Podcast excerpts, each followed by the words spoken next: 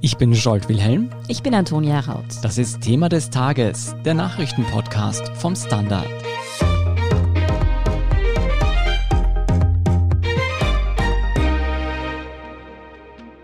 Jetzt dauert die Corona-Pandemie schon über ein Jahr und ich glaube, uns geht es wie den meisten.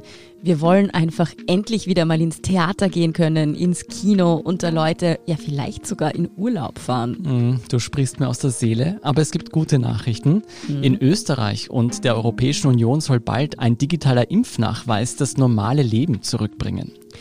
Ja, was wir mit diesem digitalen Impfnachweis oder auch grüner Pass, wie er genannt wird, dann alles für Sonderrechte auf einmal bekommen sollen, wie damit auch das Reisen wieder funktionieren könnte und vor allem wie das auch technisch ablaufen soll, das erklären uns heute Florian Niederndorfer, Gabriele Schendl und Musayen Al-Youssef vom Standard. Ela, ab April soll es in Österreich einen sogenannten grünen Pass geben. Was ist das denn genau? Wozu werden wir den brauchen? Also prinzipiell geht es bei dieser Überlegung in Österreich sowie auch in der EU, dass wir ja momentan alle ziemlich stark in unseren Grundrechten eingeschränkt sind. Und je weniger gefährlich wir sind quasi, also unter Anführungszeichen natürlich, je weniger ansteckend wir sind, desto eher muss man uns natürlich früher oder später diese Grundrechte wieder zurückgeben. Das ist auch jetzt schon seit einer Weile unter Juristinnen und Juristen oder Ethikerinnen eine Diskussion. So, und genau das versucht man jetzt langsam anzupeilen in Österreich. Da soll es eben dann so sein, dass wir bestimmte Dinge wieder dürfen. Was genau, das hängt natürlich ein bisschen von den jeweiligen Öffnungsschritten ab.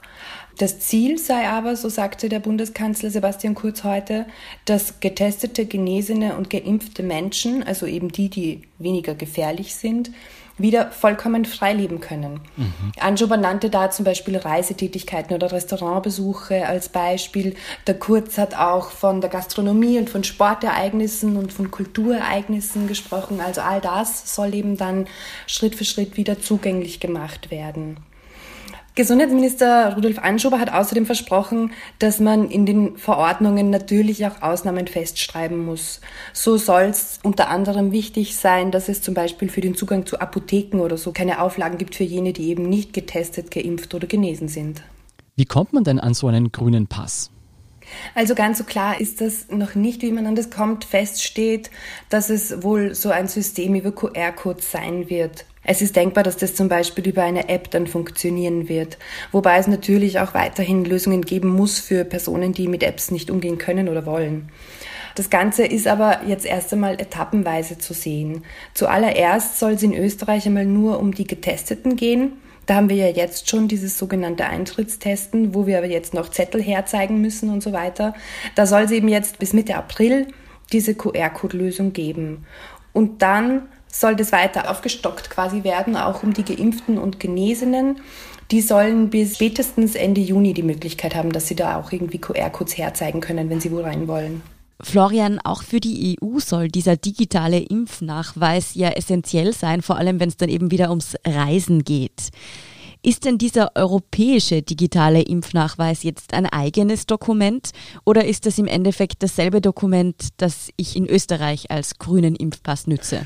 Wir gehen im Moment davon aus, dass der österreichische sogenannte grüne Pass eine Art Vorläuferversion des EU-grünen Passes sein wird. Das heißt, die EU stellt jetzt den Mitgliedsländern, darunter Österreich, eine Plattform zur Verfügung und die Rahmenbedingungen, wo dann die genauen Daten aufgelistet sind, die auf diesem Pass draufstehen müssen, um dann dieses Dokument in der ganzen EU verifizierbar zu machen. Wissen wir denn schon, ob ich mit einem österreichischen Impfnachweis dann automatisch die europäische Variante auch bekommen werde? Das wissen wir aktuell noch nicht. Wie sieht es denn mit den Überseereisen aus? Gilt dieser europäische Impfausweis dann auch für Reisen nach Amerika zum Beispiel? Nein, die EU kann natürlich von sich aus ausschließlich die Binnen-EU-Reisen im Moment mit diesem grünen Pass ermöglichen. Der EU-Kommissar Chinas hat angekündigt, damit solle das europäische Leben wieder in Gang gebracht werden und dafür ist natürlich das Reisen innerhalb der EU erstmal vorrangig. Für Überseereisen gilt dieser geplante, noch nicht beschlossene Pass im Moment natürlich nicht. Hm. Dass der Impfausweis geimpften oder eben auch immunen Menschen Privilegien verleiht, das könnte man doch auch als Ungleichbehandlung von EU-Bürgerinnen auslegen. Ist das denn rechtlich abgedeckt? Grundsätzlich versteht man in der EU unter Ungleichbehandlung quasi ausschließlich die Ungleichbehandlung aufgrund der Staatsbürgerschaft. Das heißt, ob jetzt jemand diesen Ausweis hat oder nicht und darüber Privilegien hat oder eben auch nichts, wird jetzt laut meinem Wissen rechtlich nicht als Ungleichbehandlung definiert. Mhm. Ela, wir haben gehört, für die EU sollte das rechtlich alles gedeckt sein. Was sind denn die größten Hürden bis zur finalen Umsetzung des grünen Passes? Genau, also es braucht jetzt vor allem einmal die gesetzlichen Grundlagen für das Ganze in Österreich. Da wird morgen eine Novelle des Epidemiegesetzes und des Covid-19-Maßnahmengesetzes durch den Gesundheitsausschuss gehen. Und in einem Entwurf zu dieser Novelle sind eben da jetzt schon die ersten Grundlagen festgeschrieben. Da ist jetzt die Rede davon, dass eben geimpfte Personen auch einen Nachweis über eine lediglich geringe epidemiologische Gefahr haben sollen. Also das ist einmal die Basis und alles weitere wird dann einmal per Verordnung ausgestaltet werden. Wie gesagt, man muss natürlich einiges bedenken, was zum Beispiel eben mit Leuten ist, die zum Beispiel nicht geimpft werden können. Mhm. Für die muss es eben Alternativangebote geben, auch wenn keine Tests zugänglich sind zum Beispiel. Also es kann nicht sein, dass Personen, die unfreiwillig da quasi ihren Schutz nicht erhöhen können, dass die da nicht irgendwo durchrutschen. Und natürlich ist in all dieser Überlegung auch wichtig, dass der Impfstoff für die Leute verfügbar sein muss. Also solange es nicht genug Impfdosen gibt, ist es natürlich schwierig zu sagen, ja, die Geimpften, die dürfen jetzt Freiheiten haben. Mhm. Da ist es so, dass der Bundeskanzler davon ausgeht, dass bis zum Sommer alle Personen, die das auch wollen, geimpft werden können. Also ja, schauen wir mal. schauen wir mal. Gutes Stichwort. Aber gerade technisch muss es ja schon Entwürfe geben. Mutzi, wie soll der E-Impfpass denn technisch umgesetzt werden? Also da lässt die Union den Mitgliedstaaten Freiraum zur konkreten Umsetzung. Also grundsätzlich soll es möglich sein, den jeweiligen Status anhand von einem QR-Code zu verifizieren und als Hilfestellung soll es Open Source Referenzen geben, auf die die Regierungen dann für ihren jeweiligen E-Impfpass zugreifen können, den sie aber selber national dann quasi erschaffen. Und die Infrastruktur, damit die ganzen Systeme dann auch über mehrere Länder hinweg miteinander kommunizieren können, will die EU dann finanzieren. Datenschützer monieren da, dass es keine Verpflichtungen gibt, die Daten dezentral zu speichern, also zum Beispiel jetzt nur am Handy und nicht in einem behördlichen System. Mhm. Du hast gesagt, die Umsetzung ist Ländersache. Wie sieht denn die Umsetzung für Österreich aus? Also die befindet sich trotz des eigentlich baldig geplanten Einsatzes aus technischer Perspektive noch in einem frühen Stadium. Also bis spätestens Mitte April soll es schon möglich sein, Testungen über das System zu verifizieren, was da geplant ist. Und bis spätestens Juni sollen dann auch Impfnachweise möglich sein. Und da muss man aber sagen, dass da die Regierung, um genau zu sein, eigentlich nach einem Schnellschuss aber auch zurückgerudert hat. Also Ende Februar hat es Gesetzesänderungen gegeben, die aus Datenschutzperspektive fraglich waren. Also die hätten einer Umsetzung den Weg ebnen sollen, bei der unnötigerweise Gesundheitsdaten mehrfach in verschiedenen öffentlichen Systemen gespeichert würden. Und das hätte halt gegen die Datenschutzgrundverordnung verstoßen, die vorschreibt, dass nur so viele Daten wie notwendig gespeichert werden. Nur damit wir das richtig verstehen, verstehen. Das heißt, die Umsetzung des österreichischen Impfnachweises und des europäischen Impfnachweises gehen Hand in Hand.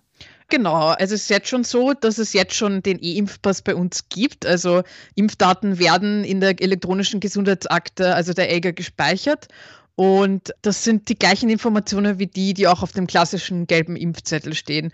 Und zunächst war jetzt vorgesehen, dass sie in das epidemiologische Meldesystem und dann ins Bundesrechenzentrum kopiert werden, was dann aber für einen Aufschrei bei der Opposition geführt hat, weswegen wir jetzt eigentlich wieder bei Null sind. Und übrig geblieben ist jetzt nur mehr, dass die Zertifikate in irgendeiner Form im Bundesrechenzentrum erstellt werden. Aber wir wissen nicht, wie genau diese Abfrage geschehen soll.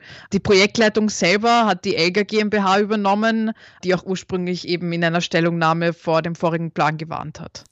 Wäre eine Umsetzung auch ohne Smartphones und Internet möglich? Also zum Beispiel für ältere Menschen, weil meine Oma hat jetzt kein Smartphone. Also das Ganze soll ja sowohl für Tests als auch eben für Genesene, als auch eben für Impfungen letzten Endes dann wirken. Und bei Tests ist es ja schon jetzt so, dass man die sich auch gedruckt geben lassen kann. Und beim Impfpass, also es gibt ja theoretisch die altbekannte gelbe Version. Also mhm. theoretisch sind natürlich auch analoge Umsetzungen in welcher Form auch immer möglich. Aber nachdem jetzt die konkrete Vorgehensweise noch bedacht wird, ist jetzt unklar, ob und inwiefern das jetzt erwogen wird. Noch viele offene Fragen, also auch rund um den E-Impfpass, der in Österreich und in der EU schon ab April bzw. Juni gelten soll. Vielen Dank für euren Überblick, Muzayena Youssef, Florian Niederndorfer und Gabriele Scherndl. Gerne, danke. Wir sind gleich zurück. Guten Tag, mein Name ist Oskar Bonner. Wenn man in stürmischen Zeiten ein wenig ins Wanken gerät, den eigenen Weg aus den Augen und die Orientierung verliert, dann ist es sehr hilfreich, wenn man etwas hat, woran man sich anhalten kann. Der Standard, der Haltung gewidmet. Jetzt gratis testen auf Abo der Standard AT. Und hier ist, was Sie heute sonst noch wissen müssen. Erstens, BioNTech liefert 10 Millionen Dosen des Corona-Impfstoffs früher an die EU.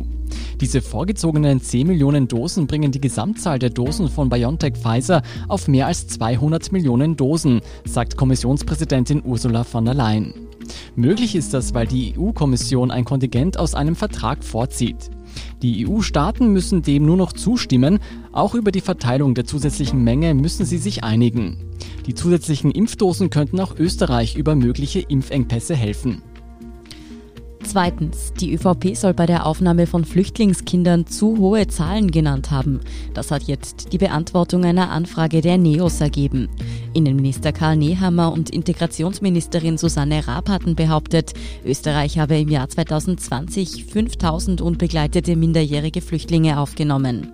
Die Anfragebeantwortung ergibt, dass es aber nur 186 Kinder und Jugendliche waren, die tatsächlich unbegleitet nach Österreich kamen.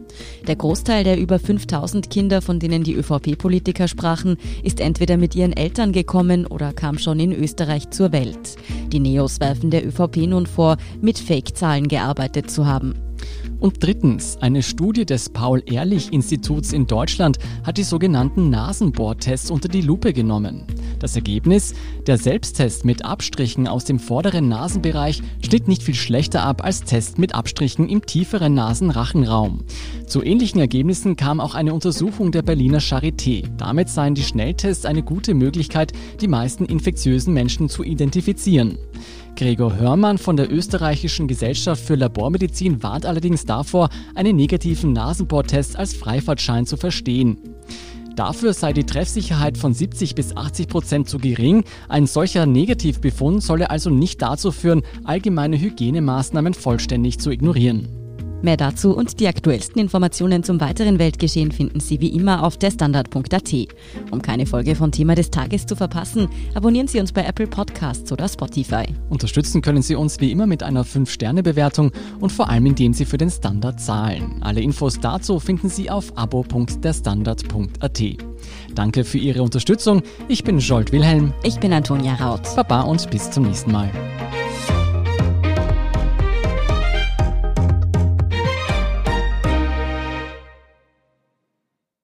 Guten Tag, mein Name ist Oskar Bonner. Wenn man in stürmischen Zeiten ein wenig ins Wanken gerät, den eigenen Weg aus den Augen und die Orientierung verliert, dann ist es sehr hilfreich, wenn man etwas hat, woran man sich anhalten kann. Der Standard, der Haltung gewidmet. Jetzt gratis testen auf Abo der Standard AT.